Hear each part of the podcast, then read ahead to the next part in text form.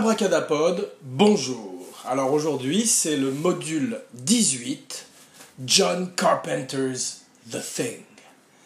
Alors toujours dans le cadre d'Abracadalloween, aujourd'hui dans la série classique d'Abracadapod, un podcast sur la magie du cinéma, le grand chef-d'œuvre de l'horreur et de la science-fiction de John Carpenter.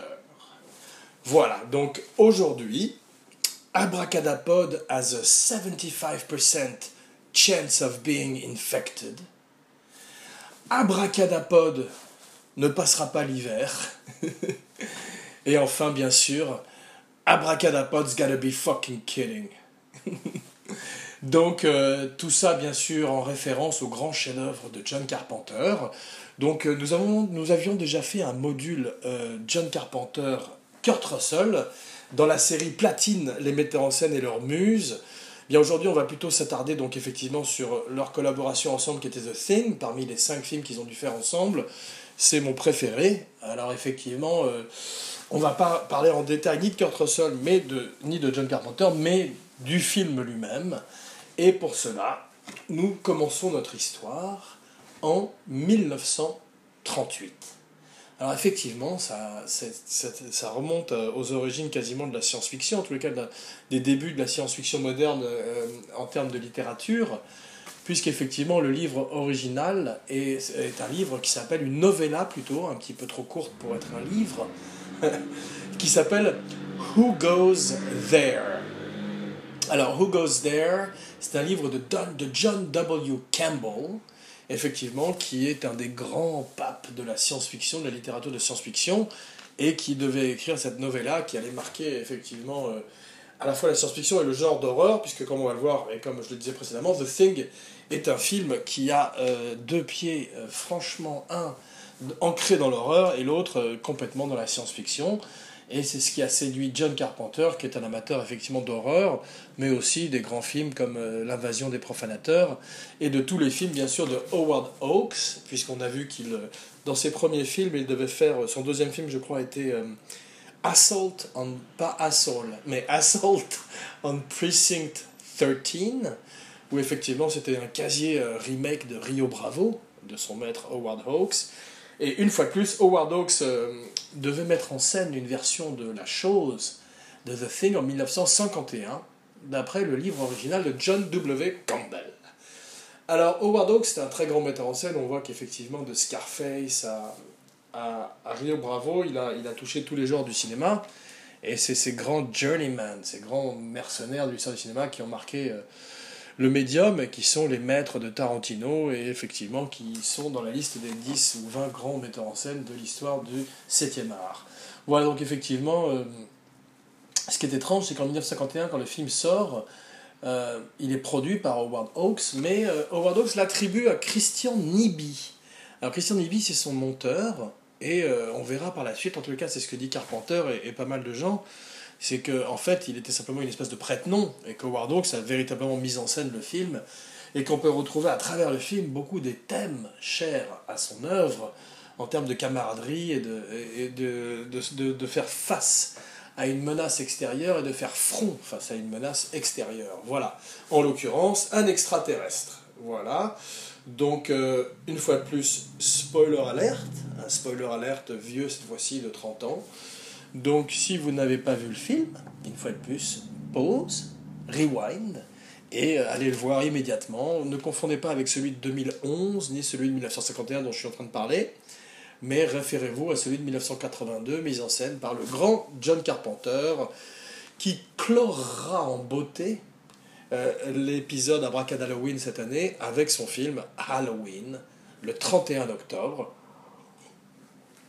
qui reste un des grands modèles du film d'horreur, au même titre que Psychose, et euh, du, un grand modèle du slasher movie, qui, comme on le verrait, fleurirait dans les années 80, avec des films comme Vendredi 13 ou euh, euh, Freddy Krueger, mais effectivement, peu ont atteint la classe et le côté épuré surtout d'un Carpenter, parce qu'à la manière d'un Psychose, c'était des tout petits budgets, et avec énormément d'inventivité, aussi bien au niveau du scénario qu'au niveau de la technique on se rend compte qu'ils pallient à, ces problèmes de, moyens et ils font euh, des films absolument mémorables, au même titre que The Thing, qui effectivement, on va sauter un petit peu les étapes, bien qu'il ait été cassé et assez mal reçu à sa sortie, aussi bien par le public que par les critiques, comme on va voir un peu plus tard, et aujourd'hui entré dans le panthéon des films d'horreur, donc Halloween, mais aussi des films de science-fiction et des films de genre en général, et du cinéma tout simplement, au même titre que Alien, qui devait euh, le précéder de quelques années, et probablement euh, euh, l'aider à se monter le film, parce qu'effectivement, à l'époque, le studio ne voulait pas de, de, John Carpenter, il préférait effectivement Tob Hooper, qui avait eu un succès avec le studio, c'était Universal Pictures, donc la grande tradition des monstres d'Universal, c'est plus Frankenstein, la momie ou la créature du lagon noir, c'est maintenant The Thing from Another World. Ça, c'était le titre original du film de Howard Hawks, et la novella, c'était Who Goes There? Car Panther, il simplifie tout ça et appelle ça The Thing. Donc, effectivement, produit par Universal, avec une magnifique euh, photographie de Dean Koundé. On avait dit qu'on parlait pas assez des, chefs opérateurs dans Abracadapod. Et eh bien, cette semaine, Dean Koundé est à l'honneur. Voilà. Euh, puisqu'on parle de lumière, on peut parler de son, il n'y a qu'un pas, et je voudrais m'excuser pour la qualité du son la semaine dernière, qui était encore plus médiocre que d'habitude. un, abracadapod, un podcast qui va de Carrie Boncilla, mais euh, voilà, c'était dû à, un changement de local et à, une acoustique un petit peu défaillante et à une trop, grosse, trop grande source d'écho. Voilà. C'est à, peine mieux cette semaine, mais quand même, je, je l'espère, euh, un peu moins difficile pour les oreilles, donc une fois de plus, pardon. Et enfin, je voulais euh, ajouter un petit addendum à la semaine dernière, puisque maintenant c'est de mise, euh, les corrections, on peut dire en quelque sorte, ou, en tous les cas les, les, ajouts de la semaine. Bien, en fait, euh, puisqu'on avait parlé à l'occasion du spécial Soleil Vert dans le module 17 de la semaine dernière, ou d'il y a quelques jours, du grand Edward G. Robinson et de sa collaboration avec Charlton Heston, non seulement sur Bénure, mais sur Soleil Vert, donc, on peut dire, j'avais oublié de dire, c'était intéressant de noter que euh, par amitié, donc effectivement on peut se rendre compte qu'ils étaient véritablement amis dans la vie, et je bois à leur amitié, par amitié pour euh, Charlton Heston, le grand Edward G. Robinson avait accepté de faire des essais maquillage, des tests maquillage en caméra euh, pour la planète des singes, dans le rôle de Zaius, le grand sage, la planète des sages, dans le grand sage du conseil des singes, c'est pas facile à dire, donc avait accepté euh, de faire des, essais de maquillage en Zaius, même peut-être était-il censé euh, à un moment faire le rôle, mais je crois qu'il était déjà trop fatigué et trop malade pour le faire. Et c'est pour ça que Soleil Vert euh, marquera, marquerait la fin de sa carrière, fin de l'addendum. Et revenons donc, saut dans le temps, neuf ans plus tard, à un autre grand chef-d'œuvre de la science-fiction et d'un film à cheval entre deux genres, The Thing, John Carpenter's The Thing, plus exactement. Donc effectivement, vient, comme pour, tous les films, euh, donc euh, au départ Toby Hooper. Hmm, Carpenter, grâce au succès de Alien et surtout grâce à son propre succès à lui avec Halloween, le film dont nous allons parler le 31 octobre à l'occasion de la fête de Shamain, la fête des morts. Nous allons essayer de sympathiser avec les ghouls et les fantômes et effectivement euh, d'entrer dans l'au-delà de, de plein pied et d'être une espèce de, d'envoyé spécial au pays des morts. Voilà. Donc rendez-vous le 31 octobre avec Michael Myers, The Shape lui-même. Version un petit peu euh, efféminée du thème de Carpenter. Donc euh, ensuite, euh, not, that there is anything wrong with that. Donc ensuite, donc vient le moment de caster son film. Alors au départ, il n'a pas encore véritablement commencé un partenariat avec Kurt Russell, bien qu'ils aient travaillé déjà sur euh, Escape from New York ensemble et euh, Elvis. Donc euh, le studio, comme toujours dans le cadre du casting, veulent des noms, des stars pour aider à monter le film. Et on pense à Nick Nolte. Nick Nolte a probablement pas envie d'aller se geler les couilles en Antarctique, ou en tous les cas en British Columbia, en Colombie-Britannique, là où ils ont tourné le film, qui est censé représenter l'Antarctique. Le pôle Sud, contrairement au premier film qui était euh, représenté dans le pôle Nord. Voilà. Donc, euh, Nick Nolte, non, il n'a pas envie d'aller là-bas, tout l'alcool du monde ne pourra pas le réchauffer. Et euh, Jeff Bridges refuse également, effectivement. On verrait quelques années plus tard, il retrouverait John Carpenter pour un très bon film sous-estimé qui s'appelle Starman, qui est une espèce de E.T. mais avec un être humain. Et c'était Jeff Bridges qui jouait un extraterrestre et il était à la fois émouvant, étrange et euh, extraterrestre, alien. Donc coup de chapeau à Jeff Bridges, grand monsieur de l'histoire du cinéma qui va pas tarder lui aussi à avoir sa spéciale. Ça, je vous le... il l'aura pas volé. Donc, santé à Jeff Bridges.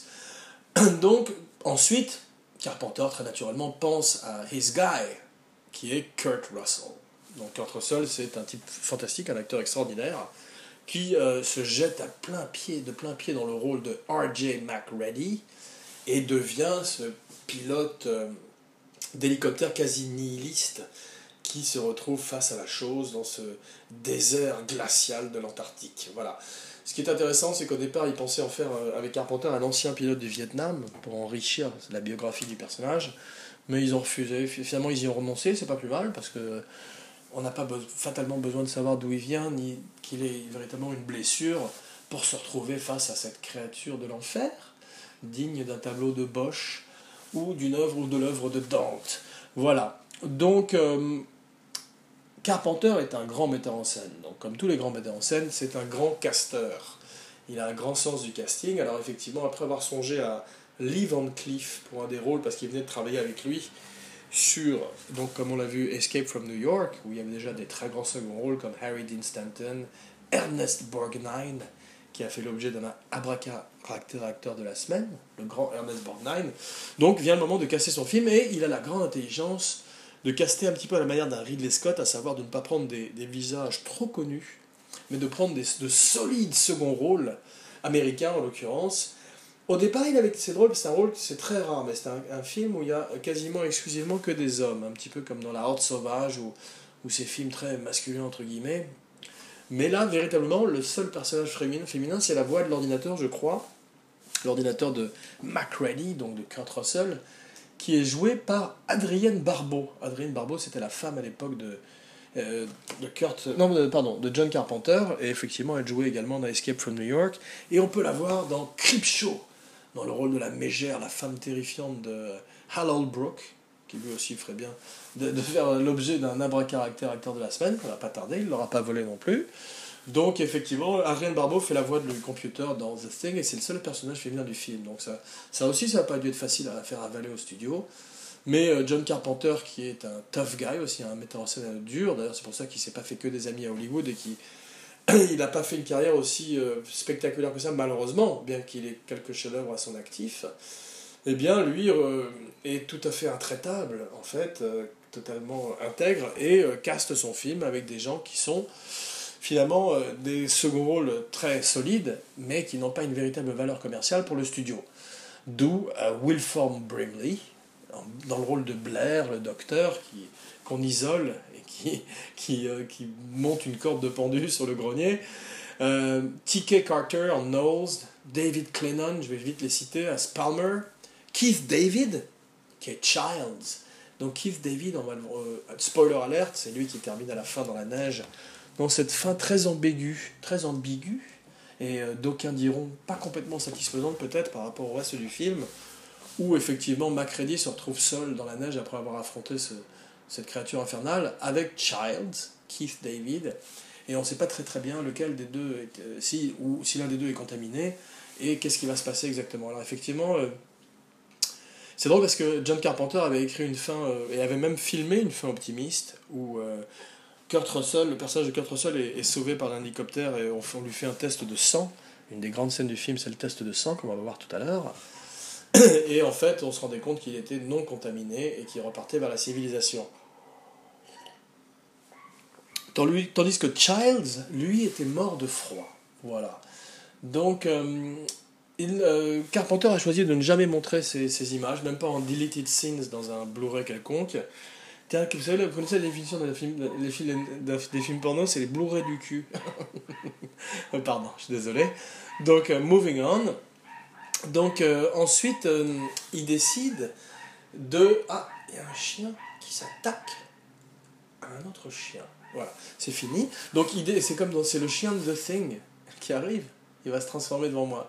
Ce qui est extraordinaire dans la, dans la scène, je saute un petit peu du coq au chien, mais dans la scène de transformation, Rob Bottin qu'a engagé John Carpenter, très grand technicien des effets spéciaux, qui a 22 ans à l'époque, donc qui est tout jeune, qui va euh, s'écrouler sur le plateau euh, d'épuisement tellement il va travailler. C'est lui, au moment où le chien se transforme avec ses espèces de tentacules, c'est Rob Bottin off-screen qui manipule des fouets. Donc on comprend pourquoi il est tombé euh, d'épuisement en plein milieu de tournage. Et d'ailleurs, pour cette fameuse scène des chiens, il a été obligé de se faire assister par le grand Stan Winston. Mais Stan Winston, qui n'a donc participé qu'à cette scène-là, a refusé même d'être crédité au générique, reconnaissant à quel point Rob Bottin avait donné sa vie sur le film et à quel point c'était marqué de son empreinte. Voilà. Mais la force de Carpenter, c'est une fois de plus, comme les grands metteurs en scène, de savoir s'entourer de grands, euh, de grands complices. Et euh, pour les chefs de département, donc il choisit Rob Bottin et il lui donne le feu vert à ce jeune homme. Il lui dit Vas-y, lâche-toi. Et l'autre se lâche effectivement et crée des monstres absolument sans queue ni tête. Ou plutôt avec des milliers de queues et de têtes, ce qui est absolument très très effrayant, et qui amène le film d'horreur ailleurs que Giger. Ce qui n'est pas facile, parce qu'on verrait que Giger et son Alien allaient être énormément plagiés, copiés. Or là, Rob Bottin euh, s'en va ailleurs. Il part vers Francis Bacon, il part vers l'enfer, et, euh, et, lâche Giger, ce qui est très, tout à fait louable parce que beaucoup s'y sont essayés et peu ont réussi. Voilà, donc retournons dans le Outpost 31, au cœur de l'Antarctique, au moment où une tempête fait rage et qu'un équipage est coincé pour l'hiver. Voilà. Donc, on se rappelle, euh, je, vais terminer quand même le, casting rapidement. Richard Dysart as Dr. Copper, Charles Hallahan as Norris, Peter Maloney as George Bennings, Richard Mazur as Clark, Donald Moffat as Gary, Joel Polis as Fuchs, Thomas Waits as Windows, Norbert Weiser as Norwegian. Voilà, donc pour revenir, pour terminer sur les Norvégiennes, je vais passer non plus mon temps à vous lire des noms en anglais. J'ai peur que ça, que ça lasse. Mais euh, donc effectivement, euh, et Jed surtout, Jed c'est le chien. Alors Jed c'est the dog thing, c'est le chien chose ce qui ça aussi est difficile à dire pour un Auvergnat comme moi, mais Jed, c'est le chien qu'on voit au début dans la neige. Et ça, c'est peut-être mon début de cinéma préféré de tous les temps, depuis euh, Méliès et euh, la fusée qui atterrit dans l'œil de la lune, euh, jusqu'à, qui était d'ailleurs un fromage, je crois, jusqu'à hmm, de nos jours, jusqu'à Fast and Furious, les films préférés de mon camarade Duko Wiki, qui comme, comme d'habitude n'est pas présent, puisqu'effectivement c'est un module et puis euh, il est toujours sur les routes. Peut-être euh, est-il mort, mais je ne le souhaite pas. En tous les cas, euh, non, il n'est pas. Non, j'ai des nouvelles de lui par, par Facebook, où, son beau visage poupin s'affiche de temps en temps et j'en suis ravi. Voilà donc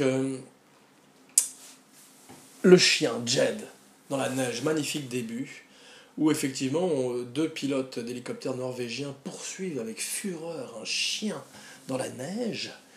Et on ne sait pas très bien pourquoi ils veulent mettre à mort ce chien à coup de feu depuis leur hélicoptère avec leur fusil, alors que ce chien a l'air tout à fait euh, gentil, très, pacifique, on va dire. C'est 30 millions d'amis contre deux euh, Norvégiens fous. Ils atterrissent dans la base et tout d'un coup, euh, le chaos arrive et les Norvégiens meurent et le chien entre dans la base début de l'histoire. Je n'en spoilerai pas plus, au cas où vous ne l'ayez pas vu. Mais effectivement, ce chien, avec ce chien, la mort arrive dans ce campement. Et effectivement, euh, tous ces acteurs ont l'occasion de briller. Et Carpenter leur donne euh, quasiment à tous quelque chose à faire, ce qui est difficile pour une troupe, un ensemble cast aussi important et aussi varié que celui-là. Voilà. Donc effectivement, euh, certains rôles comme Wilford Brimley, qui fait Blair, qui fait ce docteur qu'on exile à un moment, sont plus importants que les autres, mais c'est quand même pas mal réparti.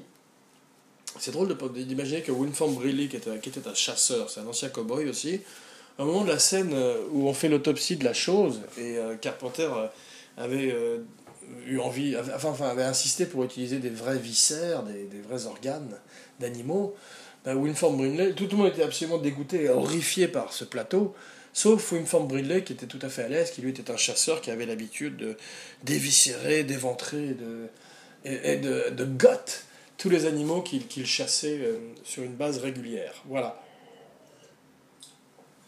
Mais formidable acteur et surtout très inattendu, parce qu'on avait l'habitude de le voir plutôt dans des films pour enfants, et c'est vrai que tout d'un coup, ou dans, des publicités pour, pour, je crois, de l'avoine, quelque chose, un, médicament, en tous les cas, tout d'un coup, un docteur, il est très crédible, et tous ces visages qu'on avait plus ou moins aperçus dans d'autres films, mais pas aussi familiers que certaines stars ou certains autres noms qui nous auraient sortis du film, nous permettent de rester en parfaite immersion et de ressentir. C'est aussi également au même titre qu'Alien, un film que j'ai vu en salle et qui est une des, plus grandes terreurs de cinéphile, Abracadalloween, la magie noire du cinéma.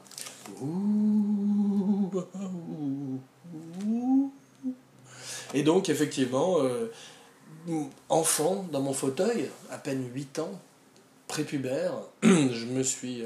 J'ai eu, eu très très peur et. Euh, je voudrais tirer un coup de chapeau à ce film, qui est un petit peu à la manière des montagnes russes, vous permet de, partir euh, dans un voyage horrifique et d'en revenir sans aucun dommage réel, sauf effectivement des traumatismes divers dans mon petit cerveau d'enfant qui font que maintenant je suis un serial killer notoire et euh, que le silence des agneaux est basé sur moi en fait.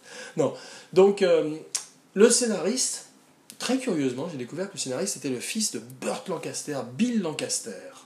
Alors c'est intéressant parce qu'il y a beaucoup de scénaristes qui sont succédés euh, sur, le, film, mais Bill Lancaster a, mis son empreinte et c'est lui qui est crédité au générique à la fin comme le, le scénariste pardon, principal. Et il a dû travailler en, grande communion avec Carpenter. Mais c'est. non, d'ailleurs, c'est pas vrai. Carpenter est arrivé sur le projet comme un metteur en scène et euh, il n'a il pas du tout travaillé avec Big Lancaster. On lui a donné le scénario, il a fait le scénario. Et après, il a fait le scénario sien comme un grand metteur en scène et il a réussi à tout d'un coup à emmener le film dans une autre galaxie. Voilà. Et avec les moyens de l'époque, c'est-à-dire en termes d'effets spéciaux, effectivement, il n'a pas euh, du tout l'aide du, digital, comme aujourd'hui. On va voir d'ailleurs que ça ne va pas beaucoup aider euh, les choses, puisque dans le, le show, euh, dans la chose plutôt, dans The Thing de 2011, euh, il y a pas mal de CGI, bien que le metteur en scène ait eu quand même. C'est pas un mauvais film. Il y a du cœur dedans et je vais pas le casser non plus parce que c'est impossible de passer après. C'est comme de refaire Shining, c'est impossible. Donc, euh, respect. Et il y, a un très grand acteur du nom de Joel Edgerton dedans qui fait un pilote d'hélicoptère qui passe après Kurt Russell. Mais si, euh, si quelqu'un peut, peut, passer après Kurt Russell, c'est lui. D'ailleurs, si il veut faire Snake Plissken, il est le bienvenu. Allô, Hollywood? Et sinon, euh, le film peut-être gagnerait à être redécouvert parce que euh, je crois qu'il est finalement assez respectueux de celui de Carpenter et surtout qu'il n'a pas la prétention de faire mieux parce qu'il sait qu'il ne peut pas. Donc déjà, coup de chapeau à eux et à Joel Edgerton qui fera peut-être dans 10 ans l'occasion d'un abracadapod avec deux podcasteurs très vieux, mon ami Zuko Wiki, 97 ans, et moi-même, 57. Voilà. Donc, euh, effectivement, Carpenter décide de tourner le film en on location. Il n'a pas envie d'aller en studio. Autant il voulait faire au départ Escape from New York en studio, et son euh, art director, comme on l'a vu, euh, lui dit lui dit qu'il faut pas, parce que ça va, faire, ça va avoir un côté très très bidon, eh bien Carpenter a appris la leçon et il emmène tout le monde en British Columbia, euh, au plein cœur, en plein cœur de l'hiver, où il va tourner pendant trois mois. Voilà, et il va faire aussi pas mal d'intérieur à Los Angeles, où il va descendre le plateau à moins zéro. Et je crois qu'en équipement d'hiver, pour l'équipe, ça a coûté 75 000 dollars. Donc ça a déjà mangé une grosse partie du budget. Et effectivement, euh, on se rend compte qu'ils ont dû avoir très très très très froid. Mais ça donne un côté véridique au film qu'il n'aurait pas eu s'il avait été tourné intégralement en studio. Et ça permet euh, justement d'avoir... Ou, ou alors s'il avait eu recours au computer, puisqu'effectivement, tout étant réel, tout d'un coup, on a l'impression d'être jeté euh, au cœur de cette aventure au pôle sud et qu'on on fait partie quasiment de, cette équipe. Et que en particulier dans les scènes, euh, parce que Carpenter n'a pas oublié qu'il fait un film d'horreur, donc qu'il doit faire peur, et en particulier au moment des scènes euh, où, le, où, euh, Macready, Kurt Russell, teste le sang des différents membres de l'équipage survivant pour voir lequel a été contaminé par la chose, eh bien, c'est une scène qui est d'une intensité extraordinaire et qui est probablement une des plus grandes scènes de l'histoire du cinéma. Euh, en termes de suspense, et le seul regret que je peux avoir, c'est que Hitchcock ne l'ait pas vu, parce qu'il aurait, bien, il aurait bien kiffé sa race, Hitchcock. Non, non, il aurait, ça lui aurait beaucoup plu. Voilà. Donc, en tous les cas, effectivement, pour la première fois, John Carpenter ne fait pas la musique. Curieusement, on ne lui a pas proposé et il n'a pas offert ce service. Il a probablement été vexé qu'Universal ne fasse pas appel à lui, vu qu'il est le, compositeur de toute la musique, de tous les scores de ses films depuis le début de sa carrière. Mais il a probablement un, ego assez important, et on ne peut pas lui en vouloir. Et euh, effectivement, il fait appel à Ennio Morricone. Alors là, bravo, parce qu'effectivement, Ennio Morricone euh, écoute Carpenter. Ennio Morricone regarde le film, il sait qu'il a affaire à un grand metteur en scène, il n'est pas con, euh, Ennio Morricone, et effectivement, tout d'un coup, il dit électronique, puisque Carpenter est un maître de l'épure électronique, du minimalisme électronique.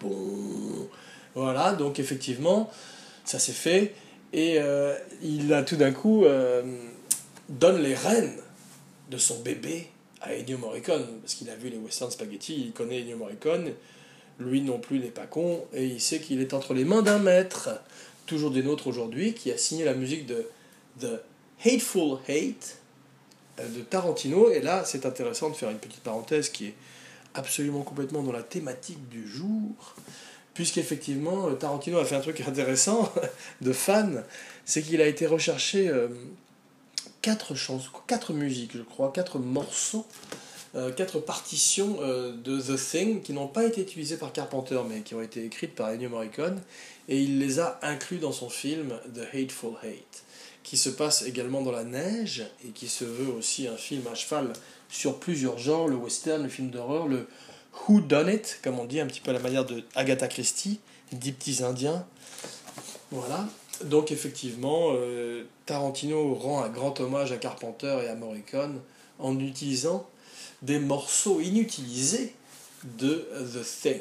Et euh, il, il, rêve de pouvoir boxer dans la même catégorie que ce film avec son film Hateful Hate.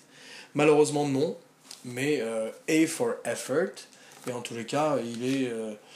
Hmm, c'est un monsieur qui aime beaucoup, qui, comme, disait Brad Pitt, paraît-il, sur Inglorious Bastard, quand on entre sur son plateau, c'est comme, c'est comme dans une église. Donc, euh, je lève mon verre quand même à Quentin Tarantino. Un podcast sur la magie du cinéma. Donc, euh, effectivement, Carpenter tombe amoureux du score de, Morricone. il, euh, il, adore ça. Électronique, minimaliste, il est chez lui. Et surtout, ça sert parfaitement son film. Il, les notes qu'il donne à Morricone, c'est que moins, il en veut moins, tu vois. Et effectivement, euh, la raison pour laquelle Carpenter a fait appel à Morricone, c'est qu'il a utilisé la musique de Morricone pour euh, son mariage avec Adrienne Barbeau. Donc effectivement, il y a une raison sentimentale aussi. voilà, donc tout ça est, merveilleux, mais malheureusement, un nuage se pointe à l'horizon, la sortie du film. Alors 82, il y a un petit problème pour John Carpenter, c'est qu'il y a un autre extraterrestre euh, dans la partie. There's, another, there's a new sheriff in town. Et son nom, c'est E.T. Phone Home. Phone Home. Alien. E.T. est un énorme succès deux semaines avant, sort sur les écrans de Steven Spielberg, l'extraterrestre gentil. On se rappelle de la chanson de l'époque, Mon petit E.T., tu es le plus gentil. Et effectivement, euh, il bat tous les scores d'audience et euh, Carpenter ne peut pas faire face à ce raz-de-marée et euh, son extraterrestre malévolant, maléfique, malevolent, pardon, ça c'est de l'anglais, euh, tout d'un coup n'a plus de place euh, dans le paysage et se retrouve balayé par le gentil E.T., créé par Carlo Rambaldi et non pas par Rob Bottin. Voilà, mais en tous les cas, bon, E.T. est un film magnifique, The Thing aussi, et aujourd'hui les choses sont rentrées dans l'ordre, puisque les deux films sont tous les deux très hauts dans l'histoire du cinéma en termes de films d'extraterrestres. voilà. Donc, euh, cette année-là, les gens ne sont pas dans le mood pour un extraterrestre euh, méchant. Ils sont dans le mood pour le petit E.T. Et euh, le même jour que The Thing sort Blade Runner, qui débute en numéro 2 au box-office. Donc c'est du lourd. Moi, Blade Runner, c'est un film, je suis un petit, je suis un petit peu ambivalent sur le film.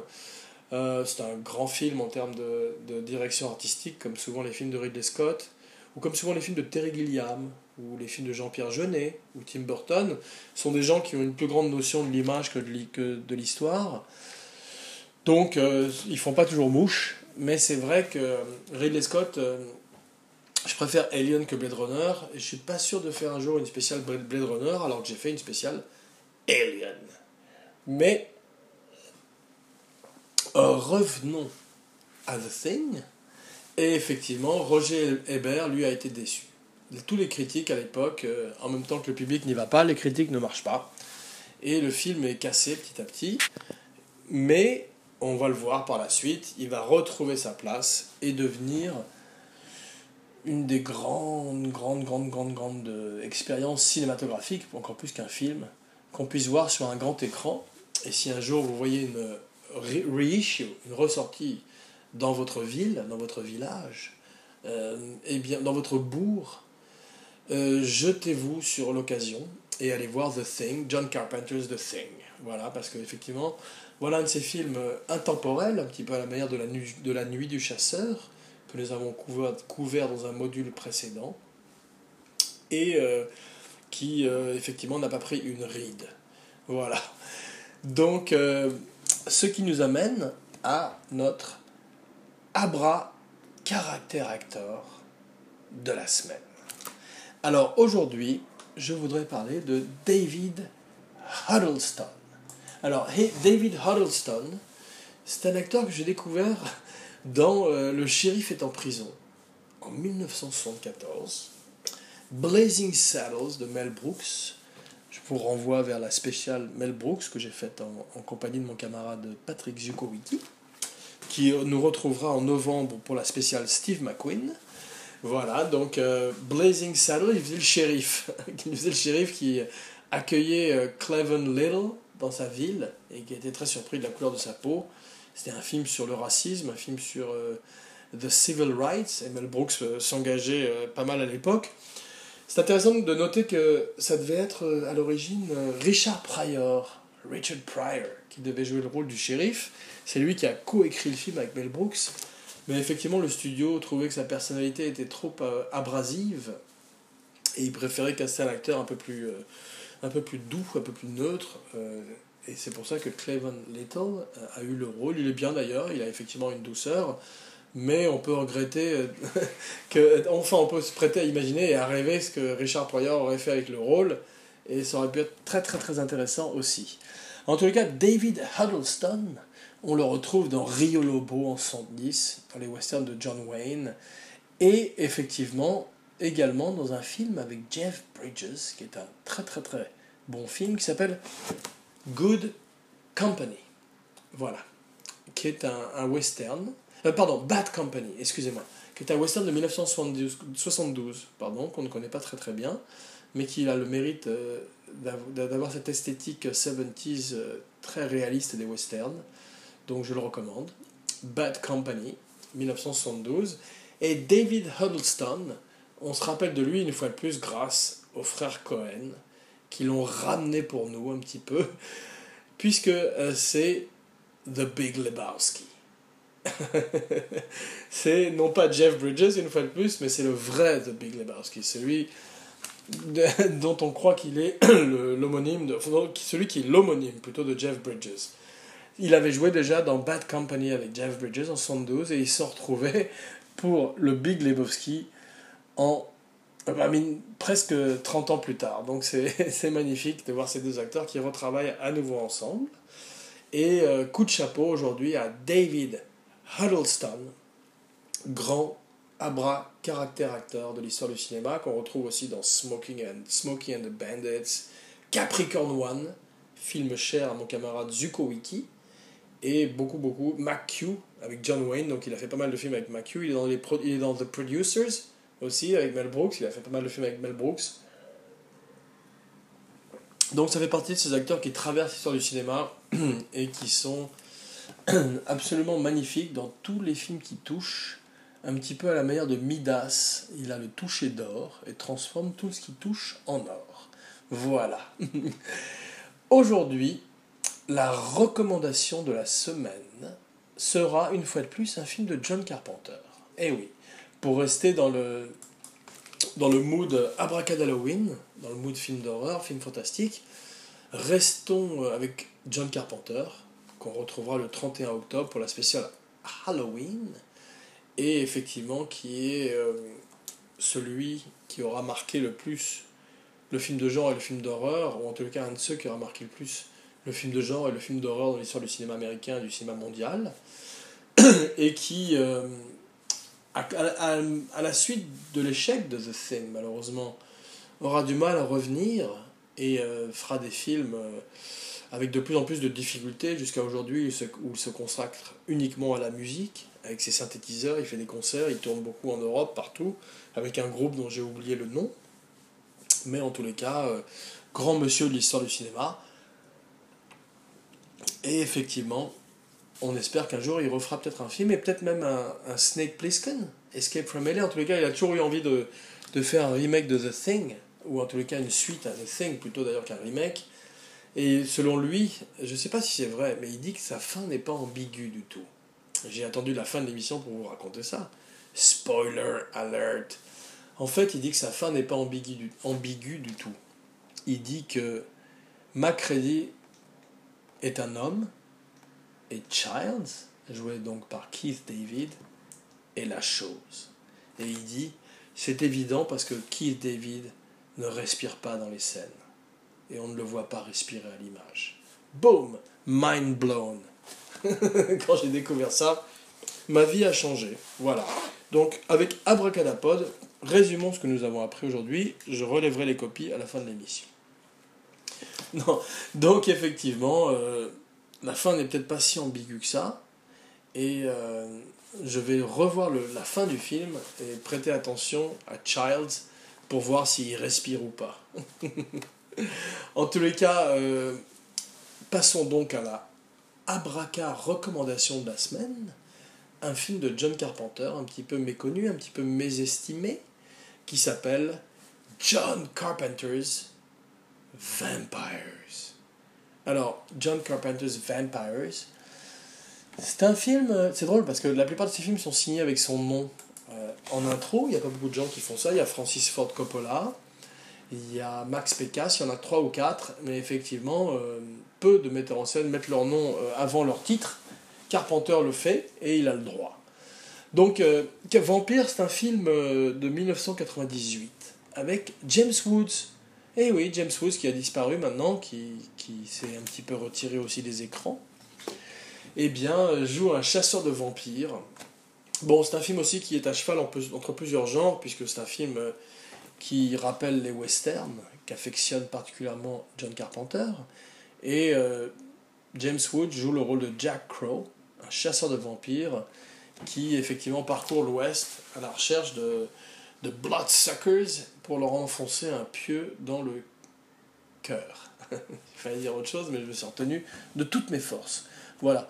Donc effectivement, euh, dedans il y a Daniel Baldwin, euh, un des frères Baldwin, qui moins bien réussi que d'autres Baldwin, et Maximilien Schell et Thomas, Ian Griffith. Difficile à dire qui joue le rôle du chef des vampires, il y a une scène. Si vous devez se rappeler de ce film pour une seule scène, puisqu'en fait c'est la seule scène dont je me rappelle véritablement, et c'est pour ça que je recommande le film aujourd'hui, dans, dans le cadre bien sûr de Abracadalloween, et euh, du mois d'octobre, de Shocktober, Shocktober.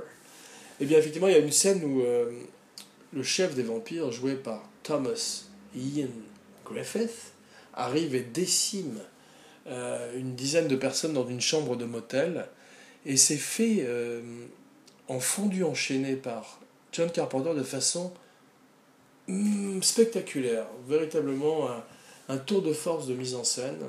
Et une des grandes scènes de l'histoire de vampire.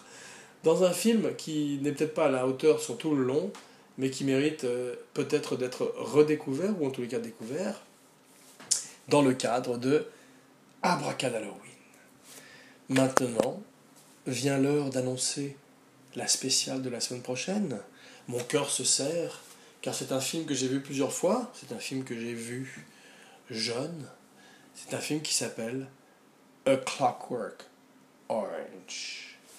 Voilà. Alors, euh, de la musique de Wendy Carlos à la mise en scène de Stanley Kubrick, eh bien, nous allons parler en détail, en longueur, de Alex Delarge, de Anthony Burgess et de toute la mythologie qui entoure le film.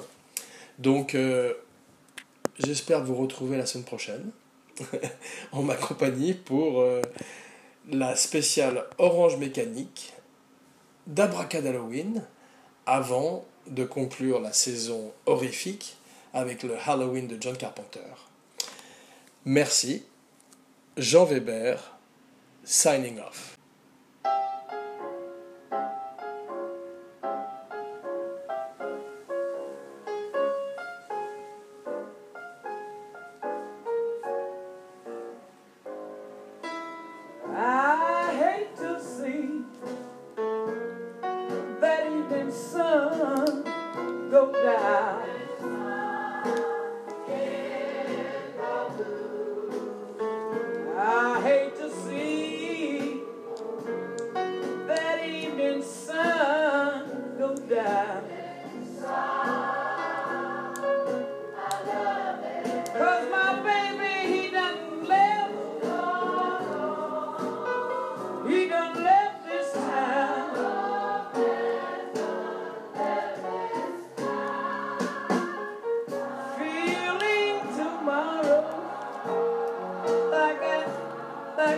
baby, baby.